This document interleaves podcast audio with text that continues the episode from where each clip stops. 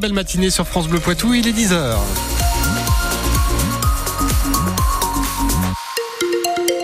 Une journée assez pluvieuse aujourd'hui, mais les averses vont cesser euh, dans l'après-midi et dans la soirée. Température maximale cet après-midi entre 8 et 10 degrés. Pardon. Delphine Marion Boule, vous ne pourrez plus rater les, pardon, les produits des Deux-Sèvres dans vos supermarchés. J'y arrive. C'est en tout cas la promesse, sinon l'objectif de la nouvelle marque lancée hier au Salon de l'Agriculture euh, par le département des Deux-Sèvres avec un logo bien identifiable à poser sur des plaquettes de beurre, des broyés ou encore des tourteaux fromagés. L'objectif, c'est d'inciter les clients des supermarchés à se tourner vers le local et les circuits courts.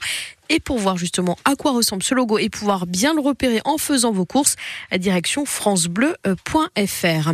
Sur francebleu.fr, on vous a mis aussi la photo d'Olabelle et de son petit veau.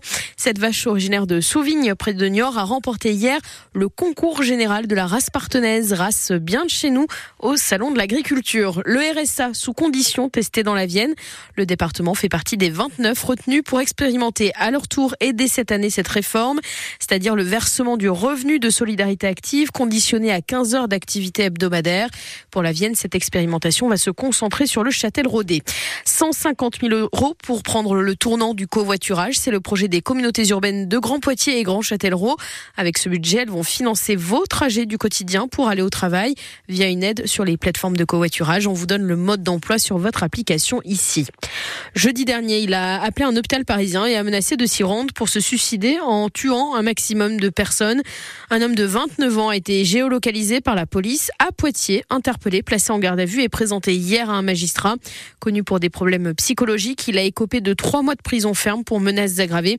La qualification terroriste n'a pas été retenue, indique le parquet de Poitiers. Un gros morceau pour les un gros morceau pour les volleyeurs Poitvin ce soir. L'Alternat Stade Poitvin 11e de Liga se déplace chez le leader Chaumont à 20h. Hier, les sportifs Poitvin ont réalisé un sans faute. D'abord avec la victoire des footballeurs de Sévrien. Les chamois ont emporté 3 buts à 2 à René Gaillard face à Marignane Gignac.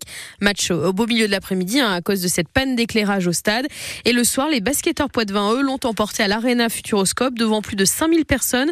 Pour cette reprise, après trois semaines de pause, le PB 86 s'est imposé 76 à 72 sur Châlons, c'était la 22e journée de Pro B.